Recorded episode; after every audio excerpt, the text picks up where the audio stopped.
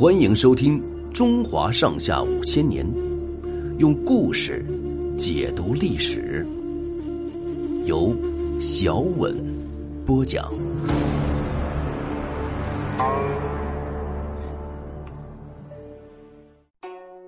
郑成功收复台湾。隆武帝在福州建立政权之后，他手下大臣黄道周是个真心抗清的人，一心想帮助隆武帝出师北伐。但是掌握兵权的郑芝龙只想保存自己的实力，不愿出兵。过了一年，清军进军福建的时候，派人向他劝降。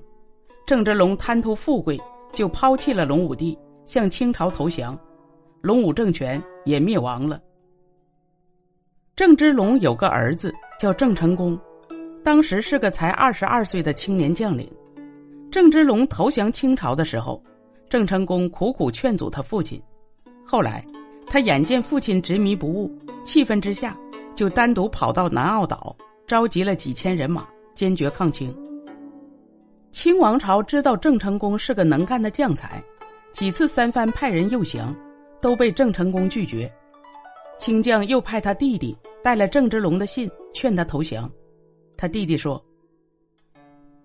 你如果再不投降，只怕父亲的性命难保。”郑成功坚决不动摇，写了一封回信，跟郑芝龙决绝。郑成功兵力渐渐强大起来，在厦门建立了一支水师。他跟抗清将领张煌言联合起来，乘海船，率领水军十七万人开进长江。分水陆两路进攻南京，一直打到南京城下。但是清军用假投降的手段欺骗他，郑成功中了清军的计，最后打了败仗，又退回厦门。郑成功回到厦门，清军已经占领福建大部分地方，他们用封锁的办法，要福建和广东沿海百姓后撤四十里，断绝对郑军的供应，想困死郑成功。郑成功在那里招兵筹饷都遇到困难，就决定向台湾发展。台湾自古以来就是我国的领土。明朝末年，欧洲的荷兰人趁明王朝腐败无能，霸占了台湾的海岸，修建城堡，向台湾人民勒索苛捐杂税。台湾人民不断反抗，遭到了荷兰侵略军的镇压。郑成功少年时期就跟随他父亲到过台湾。亲眼看到台湾人民遭受的苦难，早就想收复台湾。这一回，他下决心赶走侵略军，就下命令要他的将士修造船只、收集粮草，准备渡海。恰好在这个时候，有一个在荷兰军队里当过翻译的何廷斌，赶到厦门见郑成功，劝郑成功收复台湾。他说：“台湾人民受侵略军欺辱压迫。”早就想反抗了，只要大军一到，一定能够把敌人赶走。何廷斌还送给郑成功一张台湾地图，把荷兰侵略军的军事布置都告诉了郑成功。郑成功有了这个可靠的情报，进攻台湾的信心就更足了。公元一六六一年三月，郑成功要他儿子郑经带领一部分军队留守厦门，自己亲率两千五百名将士。分成几百艘战船，浩浩荡荡从金门出发。他们冒着风浪越过台湾海峡，在澎湖休整几天，准备直取台湾。这时候，有些将士听说西洋人的大炮厉害，有点害怕。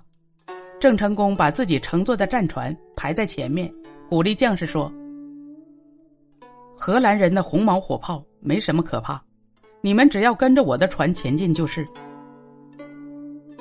荷兰侵略军听说郑军要进攻台湾，十分惊慌。他们把军队集中在台湾和赤堑两座城堡，还在港口沉了好多破船，想阻挡郑成功的船队登岸。郑成功叫何廷斌领航，利用海水涨潮的时机，驶进了鹿耳门，登上了台湾岛。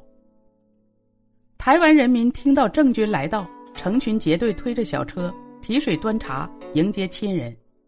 躲在城堡里的荷兰侵略军头目气色败坏的派了一百多个兵士冲来，郑成功一声号令，把敌军紧紧围住，杀了一个敌将，敌兵也溃散了。侵略军又调动一艘最大的军舰“赫克托号”，张牙舞爪的开了过来，阻止郑军的船只继续登岸。郑成功沉着镇定，指挥他的六十艘战船把赫克托号围住。郑军的战船小，行动灵活。郑成功号令一下，六十多只战船一齐发炮，把赫克托号打中起了火，大火熊熊燃烧，把海面照得通红。赫克托号渐渐沉没下去。还有三艘荷兰船，一看形势不妙，吓得掉头就逃。荷兰侵略军遭到惨败，龟缩在两座城里，不敢应战。他们一面偷偷派人到巴达维亚去搬救兵，一面派使者到郑军大营求和，说只要郑军肯退出台湾，他们宁愿献上十万两白银慰劳。郑成功扬起眉毛，威严地说：“台湾本来是我国的领土。”我们收回这地方是理所当然的事儿，你们如果赖着不走，就把你们赶出去。郑成功喝退荷兰使者，派兵猛攻赤堑。赤县的敌军还想顽抗，一时攻不下来。有个当地人给郑军出个主意，说：“赤堑城的水都是从城外高地流下来的，只要切断水源，敌人就不战自乱。”郑成功照这个办法做了，不出三天。赤堑的荷兰人果然乖乖的投降，盘踞台湾城的侵略军企图顽抗，等待救兵。郑成功决定采取长期围困的办法，逼他们投降。在围困八个月之后，郑成功下令向台湾城发起强攻，荷兰侵略军走投无路，只好扯起白旗投降。公元一六六二年初，侵略军头目被迫到郑成功大营。在投降书上签了字后，灰溜溜的离开了台湾。郑成功从荷兰侵略者手里收复了我国神圣领土台湾，成为我国历史上杰出的民族英雄。本集播讲完毕，欢迎订阅收听，下集精彩继续。